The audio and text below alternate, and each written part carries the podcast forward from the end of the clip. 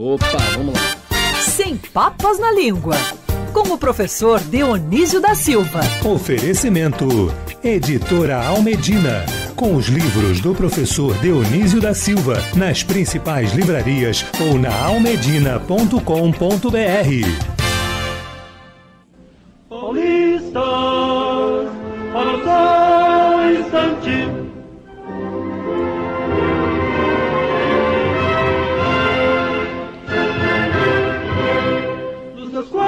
séculos, antes da terra sem fronteiras, o teu São Paulo das bandeiras.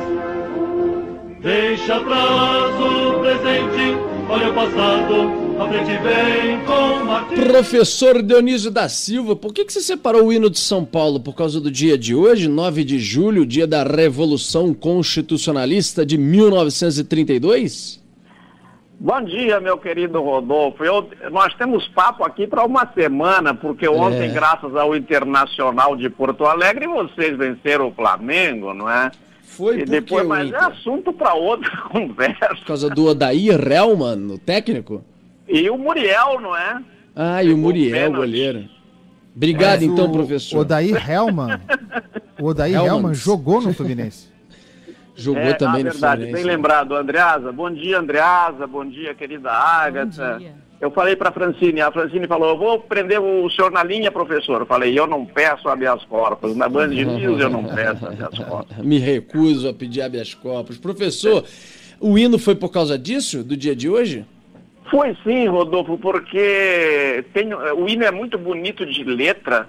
É, A letra é do Guilherme de Almeida, poeta, muito bom poeta. Mas a música eu não gosto. Isso fica para os paulistas, né? A música aí é para os paulistas. É. Agora, o 9 de julho é uma coisa curiosa, Rodolfo, porque é nome de avenida e de rua Brasil afora, não é?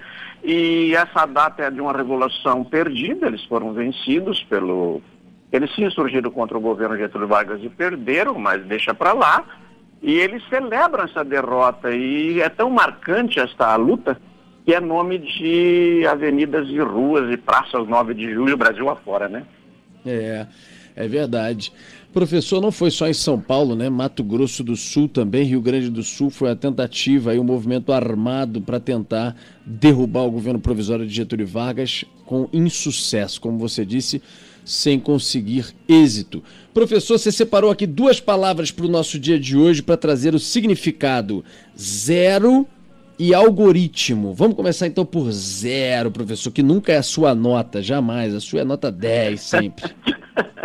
Não, Rodolfo, eu era muito ruim em algumas disciplinas. Por exemplo, desenho eu só tirava cinco, porque para passar. Seis, aliás, tirava seis, porque para passar tinha que tirar seis. Porque eu tirava sempre zero. Eu sou um péssimo desenhista. Mas olha, a gente sempre é, é, é bom numa coisa e é imprestável em outra. Tem essas coisas, né? É. Tem que ver as afinidades. Mas, Rodolfo, eu queria lembrar então que o zero é uma palavra que demorou a chegar ao Ocidente, não só a palavra, a palavra zero, que para o português veio do, do nome de um vento, veio do latim zephyrum, que é o mesmo do, do vento zéfiro, porque é o conjunto vazio que os indianos já conheciam desde o século, eh, desde os primeiros séculos, o século VII, século VIII, já era conhecido esse conceito dos indianos, dos hindus, não é? E nós não, você pode ver que a gente usou o algarismo romano, né? É, sempre, até a chegada do zero, que ele chega só no século XIV para nós e demorou a se espalhar. Bom, mas ele tem, ele tem esse nome por causa do vento, este vento zéfiro. É, e daí foi reduzido, ficou zero no zerro no francês, mas daí o Fibonacci, aqui concluo esse essa primeira palavra, um cientista italiano chamado Fibonacci, ele designou esse conjunto por cifre, que é como ele entendeu, não é? É, então, esse cifre deu cifra é, no português. E são palavras que vieram do árabe, então, em todo modo, para nós, e o conceito também. É. Veio do árabe, é, professor? Sim, fez uma escala no árabe, porque, Rodolfo, na Idade Média, com a invasão dos bárbaros, eh, os árabes, eles copiaram os clássicos gregos e latinos que haviam sido extraviados ou destruídos e organizaram em Bagdá um centro, uma universidade, um centro de sabedoria e aceitavam cientistas do mundo inteiro. Então o árabe teve grande influência em todas as línguas e culturas do Ocidente, sobretudo na portuguesa e, Uhum. e por, e por causa disso na brasileira, porque eles ficaram sete séculos em Portugal e levaram esse saber para lá. E nós temos cerca de 4 mil, 5 mil palavras deles na nossa língua. Zero, álgebra, algarismo, todas essas palavras aí, algumas tecnologias como atafona são do árabe, né? É. Agora, algoritmo também? Algoritmo também. O algoritmo, como estava perdido, é bom, então, algarismo e algoritmo, vamos fazer juntos os Uhum, dois, Rodolfo? vamos, Pode ser? vamos. É, os Vamos. dois têm esse nome porque é o seguinte, nós discutimos isso outro dia é, numa sessão da Academia das Ciências de Lisboa, que agora são feitas virtualmente. Daqui a pouco, aliás, eu entro numa dessas sessões, é um evento. É, o que, que acontece? Quando nós vamos pesquisar as palavras e as expressões, Rodolfo, a gente não leva em conta, ou tem a tendência de não levar em conta, que alguém pode ter escrito errado. Por exemplo, vamos a um cemitério, olhamos lá o epitáfio. O sujeito escreveu lá como escrevia o Weintraub, é, C cedilha no lugar de S, etc. É, a gente corre o risco de, com o tempo, apagar aquela cedilha do S indevido e, digamos, daí fica com letra de, com som de K. E assim tem essas misturas. No caso do algoritmo e do. No caso do conceito de zero, não. Este é dos hindus mesmo, veio para os árabes e chegou para nós. Mas no caso de algoritmo, pode ver que esse algoritmo e algarismo é, deixa esses, esses indicadores de que são palavras que vieram do árabe, não é? Tem um, é um indício, este começo, porque o al é artigo no árabe. Sim. Então vamos. O sujeito que trouxe, o cientista que trouxe, que divulgou muito isso, ele era de uma localidade no, hoje na, no Bezequistão, ou talvez na Turquia, não se sabe direito, ou no Iraque, porque essas fronteiras foram os europeus que foram fixando ali, mediante várias guerras, mas ele era de uma localidade chamada Carisma, que era pronunciado carisme ou garisme. Então o que, que aconteceu? Quando o número veio, esses números vieram para o Ocidente, eles foram escritos da forma como se ouvia. Concluo agora, é, para me submeter às- ao nosso colóquio habitual aí, concluo agora. O que, que aconteceu? Os gregos já conheciam o conceito de algoritmo. Euclides já tinha feito isso lá pelo ano, pelo século IV antes de Cristo, né? O, o Eratóstenes, aquele cientista também quase da mesma época, que calculou a circunferência da Terra pela sombra de um cajado eh, de pouco mais, hoje seria menos de um metro, ele calculou a sombra desse cajado, pela sombra desse cajado, ele calculou a circunferência total da Terra e errou por pouco, hoje, diante dos computadores. Só que como esse saber se perdeu, quando a palavra e o conceito vieram para nós, Rodolfo, então se misturaram com as palavras gregas e árabes. Então nós temos, nós já tínhamos aritmos, daí veio o algoritmo, difícil de pronunciar. A gente adaptou para é, a palavra que a gente conseguia pronunciar melhor. Isso foi feito com algarismo, com algoritmo e com o próprio zero. Olha só, professor. Eu vou dizer uma coisa, você aqui no nosso programa, depois de tanta coisa, tanta pauta dura, você é a salvação da lavoura, sempre às quintas-feiras aqui do Band News Rio, primeira edição, entendeu? É muita cultura, né? É muita cultura. E por falar em salvação da lavoura, a expressão do dia de hoje para você explicar de onde que vem, as pessoas usam muito, caraca, nossa, chegou isso aí, vai ser a salvação da lavoura. De onde que vem a expressão, professor? Também vem do árabe? Poderia vir, né, Rodolfo?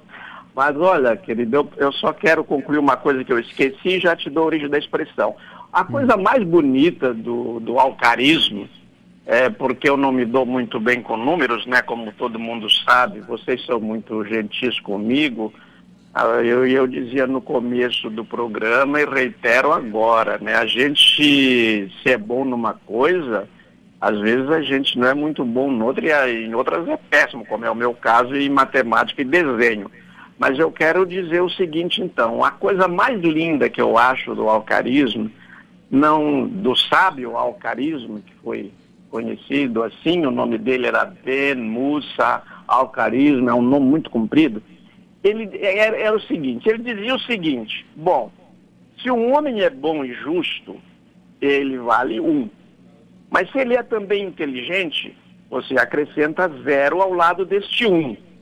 Se ele é sábio, acrescenta outro zero. Então ele já valia um, vale dez, vale mil. Se ele é muito, se ele aprende muito fácil, então ele vale é, dez mil. Quanto mais qualidades você vai uhum. pondo, uhum. vai aumentando o valor do homem, né? Mas se você tira o um, que é ele ser bom e justo, fica lá uma montanha de zeros e ele não vale nada. Caramba, sensacional essa definição, hein, professor? Muito bom. Hein? Gostou? Gostou? Adorei, vou usar isso. Sério, é muito bom, defesa. ótimo. Se não for bom e justo, não adianta ter um monte de outras qualidades, porque o um cai e você vira um zero, não vale nada. Então não fica valendo nada. E essa era a minha defesa, porque nos meus anos de vice-reitor da Estácio, eu era rodeado de outros vice-reitores que eram engenheiros, doutores em computação, em matemática. Então eu dizia, ó, vocês são do ramo das ciências ocultas, ou pelo menos ocultas para mim. E eu lhes contava essa historinha dos números que realmente são interessantes. Mas vamos então à salvação da lavoura, meu querido. Vamos lá. Eu Diga. quero dedicar a oportunidade dessa frase ao meu colega de juventude, um escritor curitibano, Fábio Campana, na verdade nasceu em Foz do Iguaçu. O Fábio Campana, ele lembrou essa lembrou num dos nossas conversas de bar virtual, que nós nos reunimos semanalmente no bar virtual com outros amigos, ele lembrou que este ano a economia brasileira vai ser salva pelo agronegócio. Então, ou está sendo salva pelo, pelo agronegócio. Como há muito tempo, né, professor? Faz tempo, né, Andreasa? É. Que, que eles salvam a lavoura, né? Exatamente. É, então, só que este ano, então, como todas, como a indústria realmente mergulhou numa crise, o que, que aconteceu? A salvação da lavoura, que é uma expressão que a gente usa para dizer, poxa, chegou a pessoa que vai ser a salvação da, da lavoura. Chegou, foi tomada tal providência, é a salvação da lavoura. Neste ano, a salvação da lavoura é a lavoura. É verdade, está sendo, né? Aliás, já não é de agora também, né? Mas de qualquer maneira, a gente tende, tem um estudo aí mostrando que é, acho que há alguns anos a gente fornecia um quilo é, de alimento a cada quatro no mundo e a tendência com tecnologia, com evolução da, da produção brasileira é uma a cada três para frente, né? Mas desculpa, professor, eu acho que a gente acabou aí perdendo o fio da meada e não falamos do significado da expressão a salvação da lavoura, porque eu sei que você tem um compromisso agora aí, inclusive online, que te obrigou a entrar um pouco mais cedo. Vamos lá, para o significado da expressão. A, a expressão se consolidou na língua portuguesa vinda da gíria, Rodolfo. Se dizia que a pessoa ou aquela ocorrência chegava no momento de que se precisava mesmo. Então era a salvação da lavoura. Qual é a origem? É que hum. a produção agrícola é por safras.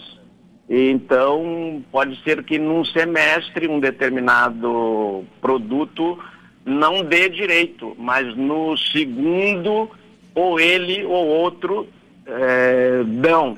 Então, uhum. ele se constitui na salvação da lavoura. Por comparação, esta ocorrência veio designar na língua portuguesa, em todos os ambientes, a pessoa, coisa, o acontecimento que resolve um problema.